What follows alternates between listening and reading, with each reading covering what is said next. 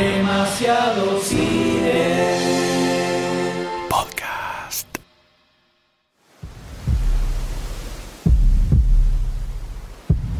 Where are we going? Dunkirk. I'm not going back. Bombas. There's no hiding from this sun. Nolan.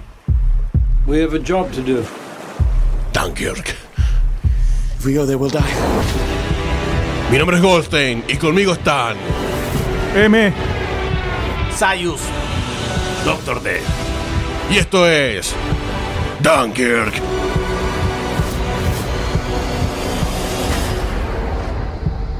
You can practically see it from here. What? Home.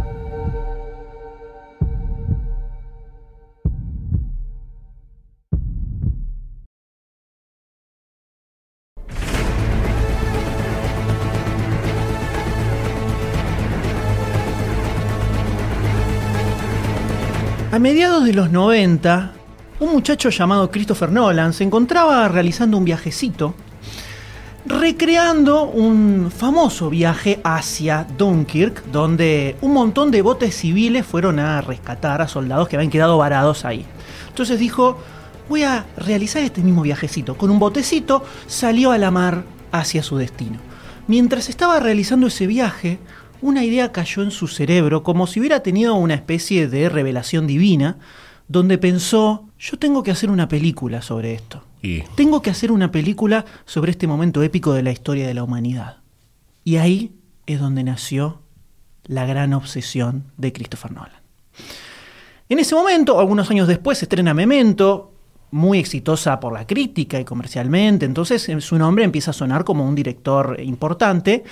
Y esta idea de Dunkirk siempre volvía a él todo el tiempo, todo el tiempo, todo el tiempo. Iba tomando eh, forma en su mente y piensa en ese momento, no, si yo quiero hacer bien esta película, necesito tener más experiencia con películas que sean visualmente importantes, con grandes efectos, con un montón de actores trabajando, con equipos enormes. Necesito más experiencia en eso. Entonces dijo, voy a comenzar mi camino hacia poder filmar Dunkirk. Y ahí es donde aparece Batman Begins, Batman el Caballero de la Noche, aparece Inception, aparece Interstellar, aparece la tercera de Batman, todas películas una rutilantes. grandiosidad visual increíble. Y cada una de esas películas a Christopher lo iba llevando un pasito más cerca de Dunkirk, que era su sueño total. Era como su ballena blanca, podríamos decir. Hasta que en el 2015 él decide que estaba listo para emprender este viaje mágico cinematográfico. Se pone a escribir un guion. En un momento tenía la idea de que la película fuera completamente improvisada, agarrar a los actores y meterlos en el medio de la situación y que improvisaran lo que sentían en ese momento, las líneas de diálogo y ver lo que pasaba, ver qué sucedía en ese momento. Alguien le dijo, es una locura eso, Christopher, es imposible que salga bien. La rana falopa. Y decidió que efectivamente no era una buena idea. Y no. Así que se pone a escribir el guion de lo que iba a ser esta historia. Toma todos personajes ficticios y escribe un guion de setenta y pico de páginas, el más corto de todos sus guiones, porque era una película que iba a ser muy sensorial. No iba a haber mucho diálogo. Todo iba a ser una serie de sensaciones que te iban a atravesar saliendo de la pantalla constantemente. Una vez que tiene el guion, cómo iba a estar estructurada la historia, iba a tener tres partes, iba a mostrar lo que sucede sobre tierra, sobre el mar y sobre el cielo, comienza con la preproducción de cómo se iba a filmar esto, que era parte clave dentro de su visión, porque esto tenía que ser súper realista. En su mente él estaba haciendo un documental prácticamente. Así es como encaró de movida lo que iba a ser la producción de esta película. Se junta con un historiador y empieza a entrevistar gente que estuvo en ese momento, que vivió experiencias que sucedieron ahí, o familiares de gente que estuvo ahí para tomar eh, historias que sucedieron, cómo se sentían. De primera mano todo. Hay muchos momentos de la película que se lo relataron a él, como por ejemplo soldados que directamente iban caminando y se metían en el agua de des- desesperación, momentos que están en la película y empieza a visualizar en su mente cómo se iba a filmar esto. Era, estaba totalmente enajenado sobre lo que quería hacer. Empieza a construirlo todo como un proyecto completamente personal esto. Acá todavía no había ningún estudio atrás. Él empieza a desarrollar cómo iba a ser toda esta película. Se junta con Nathan Crowley, que era el, production designer, que lo iba a ayudar a, darle vida a todo esto. En el garage de su casa hacen como una especie de, estudio chiquitito, improvisado, y empiezan a pensar cómo lo iban a filmar, agarran fotos blanco y negro y empiezan a hacerles tratamientos de colores para ver cómo iba a ser la imagen, el aspecto visual que iba a tener toda la película, y flashea como loco to- todo el tiempo, estaba desbordado, desbordado completamente, como si el espíritu de todos esos soldados estuviera dentro de él en ese momento. Arma todo un proyecto gigantesco, carpetas, con imágenes, todo, y lo lleva a Warner Brothers, que es donde le gatillan todas sus películas, y dice, esto es lo que quiero hacer, esto sale así, y quiero 20 millones de dólares y 20% de las ganancias de la película del box office. Así. Le dijeron, ok, Christopher, no hay problema. Limpiándose las rodillas, ¿no? Los productores de Warner Brothers. Exactamente. Este era el mismo trato, por ejemplo, que le habían dado a Peter Jackson cuando hizo King Kong. Venía- Peter Jackson venía del Señor de los Anillos. A Obvio. Tenía un cheque en blanco, pero 20% del box office. Montón. Es un montón de guita. Es un porcentaje altísimo. es casi lo que facturamos nosotros de box office con la cada salida de podcast. Una vez que este trato se encuentra firmado, ahí es donde Christopher dice, listo, ya puedo dar rienda suelta a todas mis cosas más oscuras, mis obsesiones más secretas. Entonces empieza a, a dejar volar su mente. Por ejemplo, él quería que los uniformes de los soldados fueran exactamente iguales a los uniformes originales. Cuando digo exactamente iguales, estoy diciendo de que él quería que la tela fuera la misma, pero la tela de esos uniformes no se fabricaba desde 1940. Dale. Así que mandó a hacer la tela No, para después fabricar los uniformes Nolan. cientos de uniformes que se hicieron a medida de los actores principales y de una buena parte de los extras, pero tuvo que encontrar lugares donde le fabricaran esos uniformes exactamente iguales. Entonces en Pakistán encontró un algo, eh, esclavos, donde hicieron los donde le hicieron los uniformes. En México encontró un tipo que le pudo fabricar las botas exactamente iguales a las que tenían en ese momento los soldados. Obsesión al mango es esto, señor. Casi que podría ser más interesante que la película, un documental, documental, sobre sí. cómo hizo la película, ¿no? Totalmente. Después de que se hicieron tanto las botas como los uniformes, estuvieron tres semanas avejentándolos para que se sintieran Claro. como que estaban usados un tiempo, Claro. porque estaban nuevos. A lavar ropa con piedra, como hacemos con la Gatti, ¿viste? Obviamente que cu- cuando salieron a buscar locaciones, al primer lugar donde fueron fue a Dunkirk. Obvio. Miraron esa playa gigantesca y Christopher dijo, acá es donde hay que filmar la película. No vamos a filmar en otro lado. Pero- ¡Correme a los turistas! ¡Correme a bombas! ¡Para, no estás filmando, Nolan!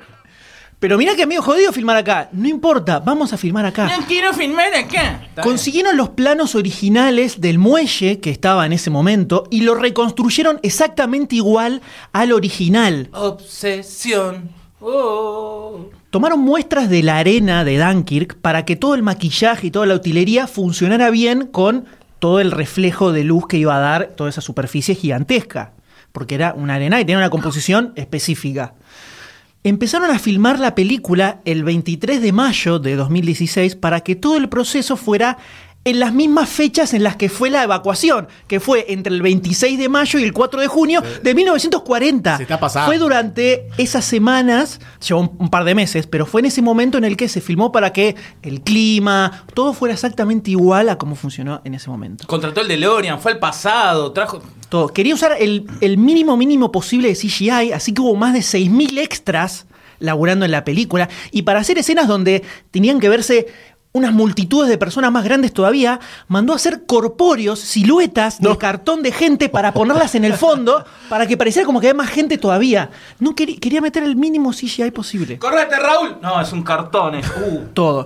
Los barcos son reales, buscaron barcos de esa época, incluso los, gigantescos, los bar- barco petrolífero enorme, son barcos reales de esa época que los buscaron, los reacondicionaron todo para que reflejaran las naves que había en ese momento, porque los originales esos no se consiguieron.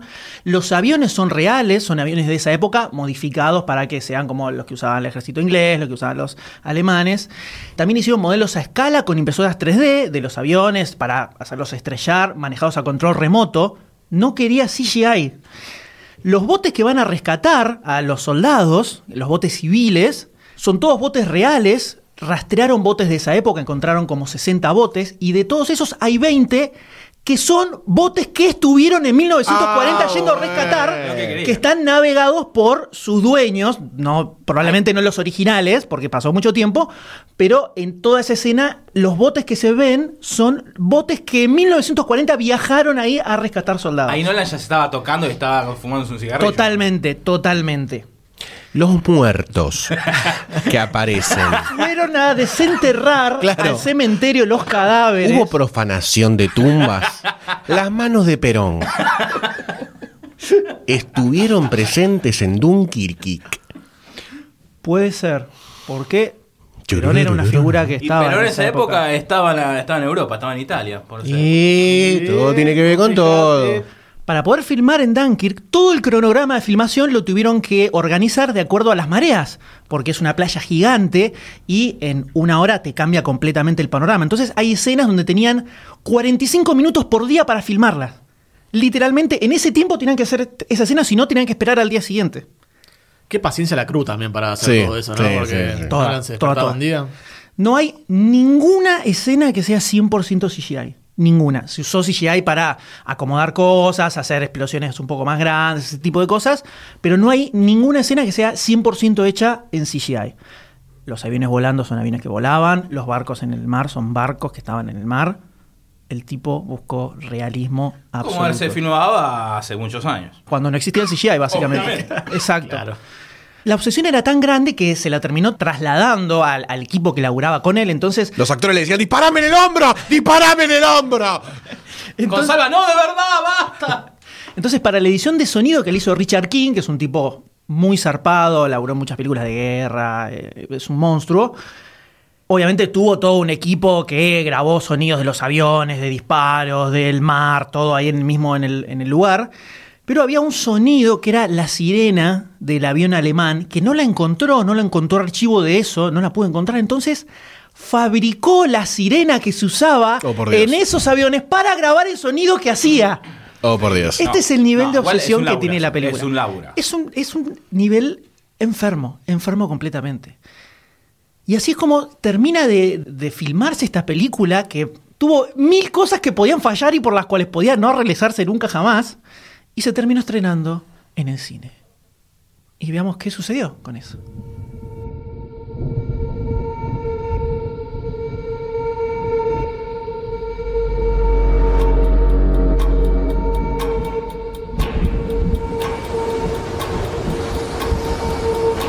The enemy tanks have stopped. Why? Why waste precious tanks when they can pick us off from the air like fish in a barrel?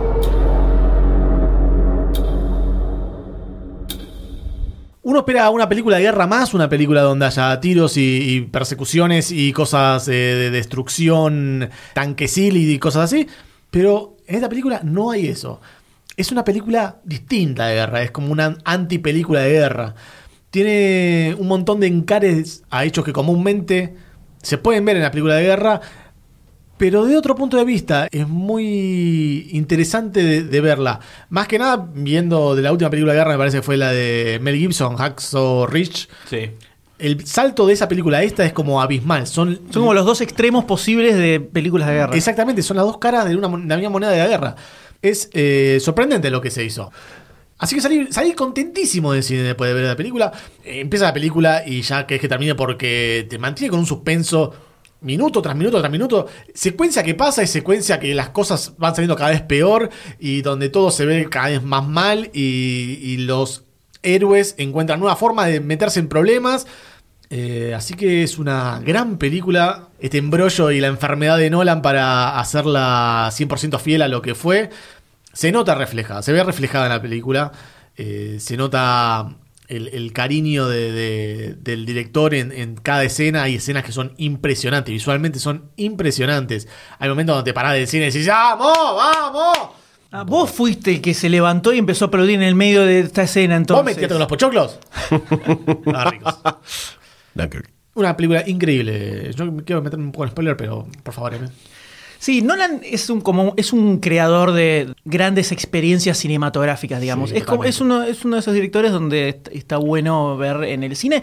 Después la película te, te puede gustar o no, pero Visualmente tiene una identidad bastante definida, ahora sobre todo que estamos en una época donde los blockbusters son súper genéricos, estilo películas de superhéroes. Eh, Nolan siempre es un tipo que tiene una mirada muy particular, tiene una forma de filmar que es bastante específica, por eso siempre genera tanta controversia, porque es, tiene como su punto de vista y su forma de, de contar, de narrar las historias. Y hay quienes compran, quienes que no, y se generan esta- estos debates y estas luchas gigantescas. Pero fíjate que siempre toda película de Nolan que se estrena genera un debate extremo, Sí. extremo donde se- hay eh, agresión física prácticamente. Y acá esta película es, se nota que es Nolan al 100% de su extremo total. Es la más nolanizada de todas las películas que hizo Nolan. Es, es Nolan Unleashed esta película. Podría llamarse así prácticamente. sí, sí. Todas esas cosas que, que son muy características de, de- de sus películas, acá las llevó al extremo total y absoluto.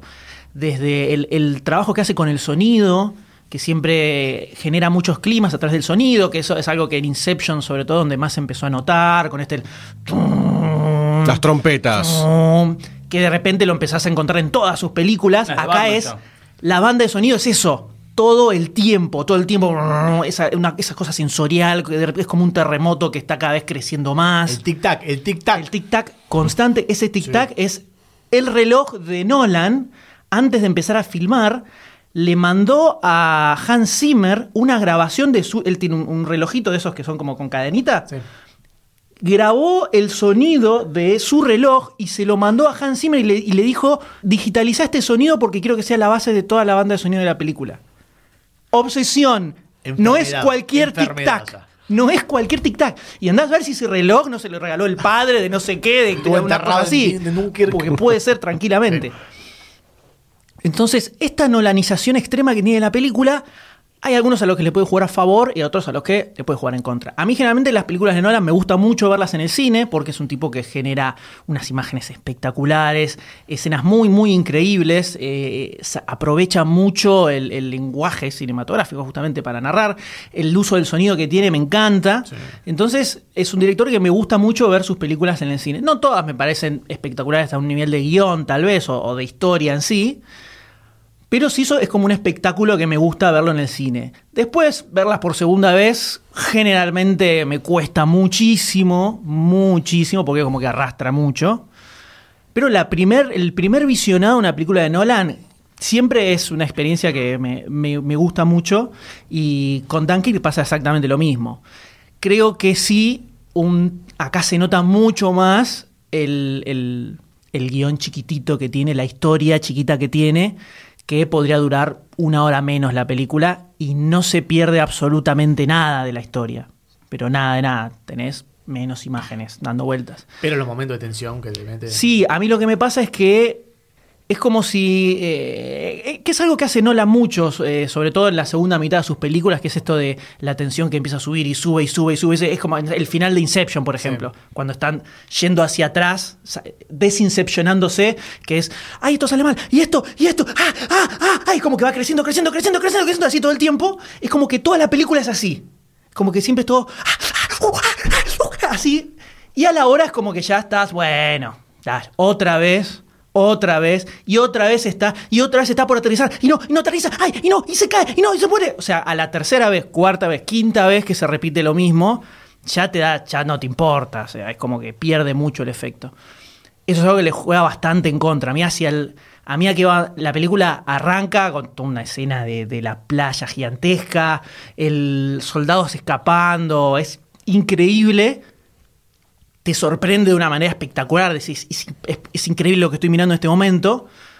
Pero a medida que va pasando el tiempo de la película es como que sube, sube, sube y a la mitad es como que empezás, bueno, cuánto falta y como que empieza a bajar, empieza a bajar porque no puedes mantener dos horas la tensión. O sea, necesitas que haya un poco más de ritmo. Y acá es como que no hay ritmo, es como que siempre trata de ir para arriba, para arriba, para arriba, para arriba, para arriba, para arriba, para arriba, pero llega un momento que no puedes ir más, más para arriba todavía, salvo que explote el universo, no sé. El techo, Nolan, el techo. Exacto, yo creo que a la mitad de la película encuentra el techo y él como que quiere que seguir subiendo y vos no subís. Y es como que ya estás. Bueno. ¿Sayus está de acuerdo con esta postura? Hay un momento en la, sí, por la mitad de la película donde la tensión. La verdad, con spoiler vamos a ir, Sí. a ir a encontrar bien La esos tensión se mantiene, pero no sé si baja, es como que no puede subir más, es como que queda ahí. No, pero es como que se repite la misma escena. O sea, Sí. eh, tenés, tenés los, las- los tres momentos distintos de los personajes y es como la, la misma microhistoria que se va repitiendo todo el tiempo a lo largo de la película. ¡Ay, se salva! No, se salva, no, se salva, no, se salva, no, se- ah, se salva.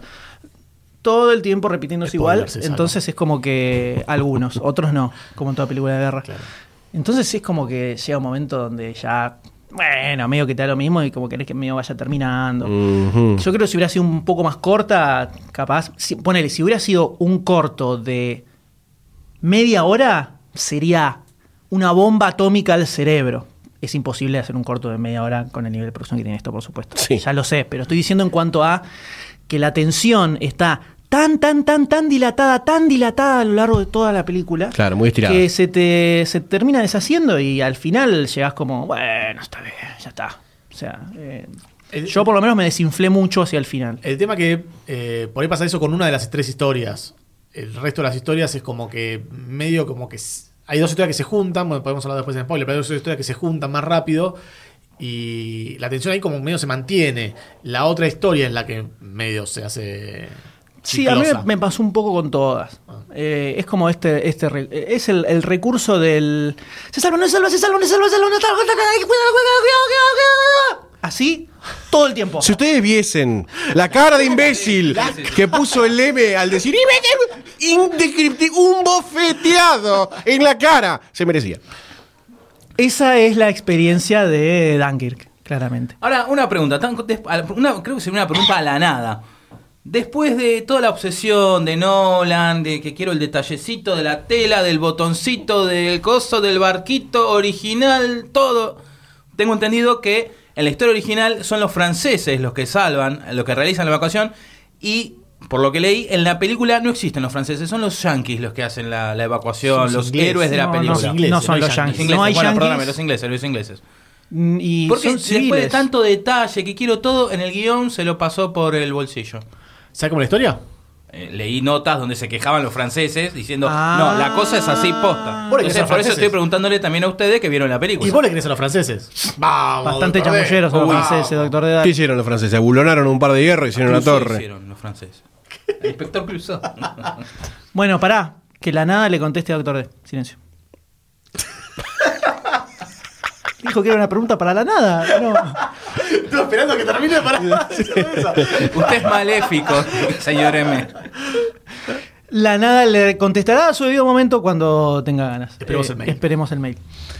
Creo que el doctor D dio el, el paso perfecto para entrar a- con nada, spoilers con esta película. Entremos. There are 400,000 men on this beach.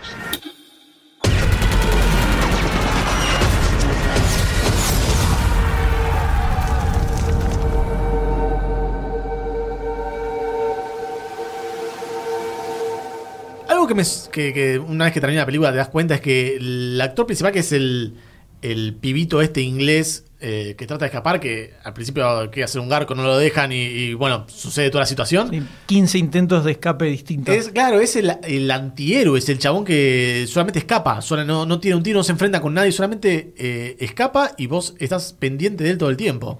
Es que todos están tratando de escapar, salvo eh, los que están en los aviones. Claro, esa, esa es la es el, el- el eje de la película que me gustó mucho más que, que otras películas de guerra, que es una película Sí, de es- perdedores. Es, es como la antipelícula de guerra, en realidad. una película de en contra, de- en contra del estándar.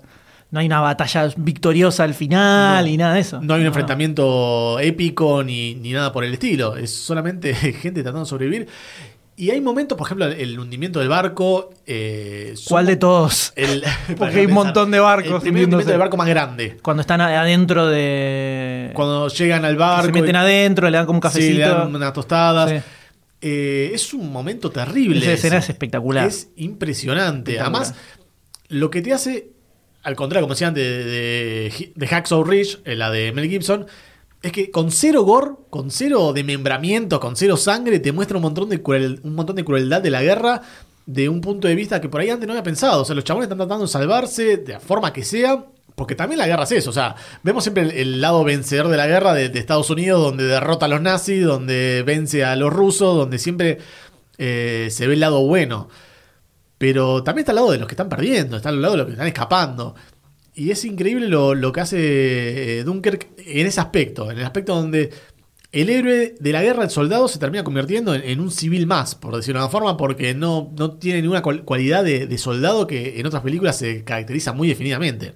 Sí, es, es una película de los. Todos los, los chabones tratando de escapar de la guerra, justamente, de Sí. volver a, a- a su país. Y, y algo que uno se pone a pensar, bueno, no es tan complicado. Un par de barcos, los lleva tan ahí nomás encima, no están tan lejos tampoco. Vas y listo. Y era un bardo por la cantidad de gente que había y los- no querían meterles recursos y ya está, que se arreglaran. Eh, Entonces, todo eso es súper interesante. A mí, se me- hacia la mitad se me empieza a desinflar un poco cuando se empiezan a repetir las escenas. El pibe este que todo el principio, cuando agarran y, y con el, el herido que tratan de subirse al barco, todo ese momento es espectacular. Sí. El barco lo terminan bombardeando, salen de ahí. Y después de ahí hay tres intentos distintos. Llega un barco, se suben, van, es este que lo hunden, vuelven a, vuelven otra vez a la playa. Se meten en otro barco y ahí viene y empiezan a dispararlos y aparecen otros y que el chabón era francés y el barco sale a navegar y el barco se vuelve a hundir y todo el coso y el petróleo y se prende fuego y todo. Como que casi, casi muere 20 veces Sí. y a la octava vez que casi muere ya es como que te da lo mismo porque si no murió ya, ya en ese momento por lo menos el pibe se sabe que no va a morir. Por lo menos hasta el final. Sí. Pero ese, ese mismo recurso del se muere, no se muere, se muere, no se muere, se muere, no se muere, eh, se repite en todas las escenas, hasta en el avión que cae, ameriza el avión en el agua. Bueno, listo, se bajó. Y está que no puede sacarse el cinturón de seguridad, no puede abrir la, la costilla, y se da por hundir, y se hunde, y el agua lo está chupando, y lo tapa, y está por... Así, y le rompen el coso y lo sacan. Eso, cuando eso lo repetís 30 veces, llega un momento que decís, bueno, dale, a ver qué pasa, esto, otra, así. Y el, el- para mí el, el momento más máximo de ridiculez es el final de la película.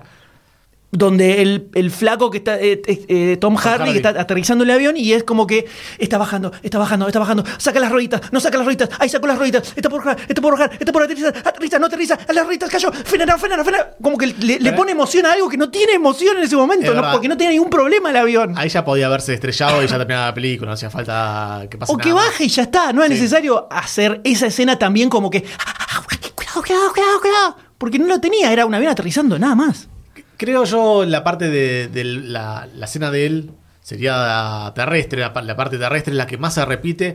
Después la hora se termina repitiendo, pero es un tema de, de situación que no se pudo pensar de otra manera. Pero la del barco sí, esa te, te doy la derecha, es eh, se bajan de un barco, suben a otro barco, se bajan de un barco, suben a otro barco y no termina de salir nunca a flote. ¡Ja! A flote. Una pregunta, ya que están en este, en este descarnizado comentario ¿no? de Dunkirk. Eh, ¿En algún punto te hace como odiar a la película esta vuelta de rosca de guion repetitiva sobre el zafa, no zafa, zafa, no zafa? ¿O la, o la experiencia cinematográfica te lo hace pasar de largo? No, odiar no. Bueno, ponerte como diciendo No, no otra es, vez. no, es que a- a mi- en mi caso, por lo menos, no, no es odiar. Es como que al, al final es como un. como que te agota. ¿viste? O sea, es como. eh, Mantiene esa intensidad todo el tiempo, todo el tiempo, y llega un momento donde ya estás cansado de toda esa intensidad. Eh, que tal vez es. eh, o sea, es un punto muy distintivo de la película. Como para destacarlo, de que eh, el hecho de que te tiene ahí al, filo constantemente, constantemente. Hay, hay, qui- hay quienes eso les pareció parte de, lo más increíble que tiene la película y a mí era un momento donde ya estaba como cansado, dije, te digo, ya está. Y, y por más que seguía generando nuevos momentos de tensión, no tenían efecto porque era más de lo mismo. Entonces eh, me pasó eso, hacia el final ya estaba como medio agotado que la de terminar. Sí, la palabra clave es agote, agotamiento, agotación, agotancia. Esa es la palabra que, que importa acá. Del lado bueno o del lado malo. Del lado bueno es como que te termina estresando tanto la película que la vivís y la sentís en carne propia. Y está el caso de, del M, por ejemplo, que le terminó agotando tanta situación. Creo que. es más, incluso importante. creo que la película dura menos de dos horas. Sí. Yo pensé, ah, esta película duró dos horas y media mínimo. Y cuando me fijé eran menos de dos horas. O sea, te- te- imagínate lo estirada que se sintió. Sí. Porque eh, además de que no la suele hacer películas medio largas, dije, estaba seguro eh, que había durado dos horas y cuarto, viste, dos horas y media por lo menos, y es una de las más cortas que hizo. Entonces eh, es como medio violento. Igual la película tiene escenas muy buenas, muy, muy buenas. Hablemos de la maravillositud cinematográfica que tiene esta película. Eh, hay, escenas de el, el inicio con el bombardeo eh, arrasando a los soldados, que se ve el- el- la vista desde arriba con el avión. Esa escena es muy buena, es visualmente impresionante porque están todos eh, los soldados eh, cagados, porque no tienen nada que hacer. No pueden, algunos se paran y disparan, o sea, eh, te pone una sensación ya de lo que va a ser la película, de, de sufrimiento y dolor el resto de, de las dos horas que dure. Y otra escena también importante que me gustó mucho a mí, es la que decía antes, la del torpedo, la del barco hundiéndose. Sí. Eh, esa es muy buena, muy fuerte la, la escena esa. Sí, a mí to- todo el inicio, desde que arranca la película hasta que se hunde el barco, ese sanitario donde se estaban llevando a los, Sí. eh, que son como, están como 20, 15, 20 minutos, me imagino más o menos. Todo ese arranque me, me pareció espectacular y estaba como súper metido y eh, agarrado a la película terriblemente. Eh, pasa que nunca aflojó. Entonces me- afloja- terminé aflojando yo. Pero todo ese arranque, todo ese arranque es espectacular, espectacular todo lo que va pasando, cómo, cómo está eh, contada toda esa historia, donde no hablan, no hay diálogos, y vos entendés lo que están pensando, entendés lo que quieren hacer, cuando agarran al flaco que estaba herido, le meten en una camilla y empiezan a correr. Eh, entonces, esa forma de contarte todo eso mudo prácticamente, eh, me pareció espectacular. Y es un resumen de toda la película, porque están con, lo suben al, al herido, lo empiezan a cargar, van corriendo, el barco se está por ir y la gente no los deja pasar, tienen que apurarse, pasan y están llegando y el barco que se sale y caen unas bombas y están por llegar y todavía están lejos y una, se rompió una parte del muelle, hay una maderita muy finita y tienen que pasar por la maderita finita con el cada coso colgando ahí, no llegan y pasan y no, y logran pasar y están corriendo y no llegan y el barco se va y todo así. Eso mismo, dos horas. De exactamente eso mismo. Entonces es como un resumen de lo que va a ser toda la película. A mí me hubiera copado un poco más si hubiera aflojado un poco para que relajes un toque y después te puedas volver a subir a la, a la onda de tensión. Como no afloja nunca, no afloja nunca, yo me bajo, me bajé. El tema es que la película tiene tan poco diálogo que ese, momen- ese momento de afloje se lo podría dar un- un- una especie de línea de diálogo hablando del, del trasfondo de alguien, de algún personaje, Sí, pero... no sé, capaz hay otra forma. O sea, igual, ojo, banco la decisión estética de hacer así la película, porque es, pa- es parte de. eh, es como una característica distintiva que tiene la película y por eso también eh, eh, son, son es- esas son las cosas que generan que de pronto haya gente que le encantó, que se hable tanto de la película, porque tiene muchos elementos que son como muy únicos que se siente como una película muy diferente de otras que puedes llegar a ver. Eso para mí es, está bueno y, y lo banco de Nolan. Después cada uno la- en la experiencia le- lo disfrutará más o menos, pero sí, visualmente es espectacular. Es una película para ver en el cine, en la pantalla más grande que puedas encontrar. eh, impresionante. La edición de IMAX es espectacular. La- ah, ¿la viste en Espectacular. IMAX? Sí. Espectacular, nene. Es la película que más, es la película que mayor porcentaje está filmado en IMAX. Nolan es un ultra fanático de IMAX. Le gusta la cámara gigante, que se filme todo gigante y en súper, súper definición. Y como la película tenía muy poco diálogo, el problema que, que tienen las cámaras de IMAX, además de que son medio aparatosas y que hacen mucho ruido, como tenía poco diálogo, no tenía tanto problema con ese tema. Entonces, eh, creo que es, de- es la película que tiene el mayor porcentaje de... eh, No sé si está casi toda filmada en IMAX, pero es, la, la mayor parte de la película se filmó con cámaras IMAX, que es donde se ve la diferencia posta entre filmado con la cámara de IMAX y cuando está estirado para, Sí. para ver en IMAX. Eh, definitivamente es una película que garpa recontra full para ver en IMAX. Sí, totalmente. Eh, muy increíble, muy increíble. Y es, como, es una experiencia. Yo creo que la mejor forma de describir esta película es como una experiencia. La tenés que ir y, y la tenés que vivir en carne propia. Sufrir. Parece un poquito un- sentimientos similares a Interestelar eh, en algún punto. No, Interestelar, no, nada que ver. Para mí no tiene nada que ver con Interestelar. ¿Sentimientos en qué sentido? De- Y que en, el- en lo frenético de que constantemente está saliendo todo mal hasta el final que se resuelve, ¿no? De alguna forma. No, esta es muchísimo mejor película que Interestelar. No, pero no estoy hablando de mejor o peor, estoy hablando de la sensación de, No, de tal- esa Nolanesca. no salir, nolanesca, claro. Bueno, sí, eso De está, o sea, apuntar a lo visual y al gran espectáculo cinematográfico y de en otros puntos por ahí quedarse un poco flojo. En guion, historia, Eh, eh, profundidad de personajes y todo ese tipo de cosas. hacer, una, hacer ciencia ficción es como muy distinto a, a esto que es un documental de la guerra. Es como que se encara de otra manera y no se podría comparar, o sea, se puede comparar en, en, en la, en la estructura de guion si querés de alguna forma, pero son películas muy, muy separadas. No, ni siquiera, porque acá incluso tenés estos, como estos tres momentos distintos que están súper separados, porque hasta tienen un título cada uno cuando aparece, de las tres, los tres escenas que se van mezclando. Y además, no solo eso, me había olvidado de un detalle muy importante. La- cada una de esas escenas te la va mostrando en distintos momentos temporal. O sea, es más bardo todavía, porque vos tenés eh, la parte del, del que está sucediendo en la playa, que es creo que una semana, Es una semana- semana antes. Tenés día, eh, el lo de barco. el barco es un día antes y los aviones es como, no sé, una, Una hora, hora una antes. hora antes de algo, ¿no? De el final, que es donde se Claro. une todo.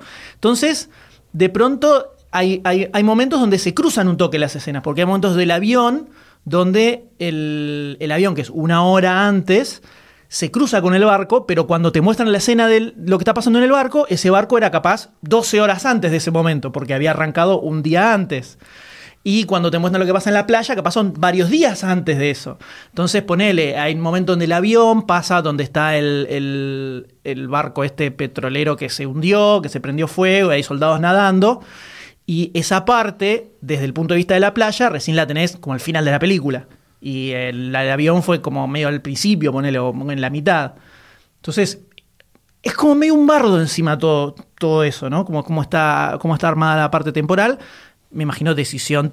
A ver, por un lado, si te lo pones a pensar, si la película hubiera sido 100% lineal, es un poco más embole todavía porque la no más hay nada. Es hacerla más entretenida también. Claro. Eh, pero también te suma esto de que como encima están cruzados temporalmente, te mete más todavía esto de la tensión constante que, que está pasando todo el tiempo. Entonces está como bastante separada cada uno de esos actos o cada una de esas partes de la película. Entonces estructuralmente incluso es muy distinta de, de Claro. Interstellar. Sí lo que tiene es lo que decías ellos, que es la nolanicidad está. O sea, Nolan es un tipo que en sus películas se sienten que son de él. Es como Tarantino. Tarantino tiene una, una firma muy, muy particular en sus películas y Nolan también la tiene. Entonces, tenés esa onda Nolan dando vueltas que te la remite mucho a Interstellar. Pero en Interstellar tenés toda la historia, hay como una historia mucho Sí, más loca y de agarrada de los pelos. Y acá es, es mucho más. pasa mucho más por lo sensorial que por la historia en sí, que es como. Hasta te diría que ni, ni personajes tiene. Los personajes son como templates. O sea, no, no hay. No tiene ni nombre los personajes. Los del barco, capaz, es lo mínimo. eh, donde mínimo pasa algo que te habla del personaje, pero Sí. después, como que. En el barco nada más, sí, porque está Sí, incluso el soldado que, que, que cuentan un poco su que lo historia, levantan, un- pero nada, ¿eh? Un 5% de caracterización. Y después es cosas que pasan y listo. Entonces, es, es como una experiencia cinematográfica esta película. Que está buena, vale la, eh, creo que vale la pena vivirla y después uno sacar sus propias conclusiones, ¿no? Por supuesto.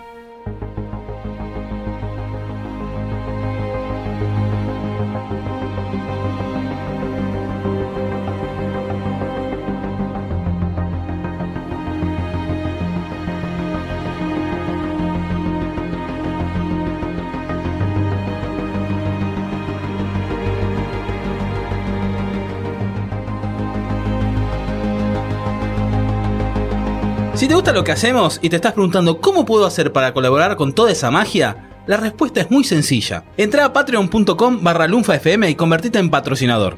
Con tu aporte vas a estar dándonos una mano para crear más y mejor contenido. Y la próxima vez que escuches uno de nuestros podcasts, vas a saber que vos sos parte de que eso sea una realidad.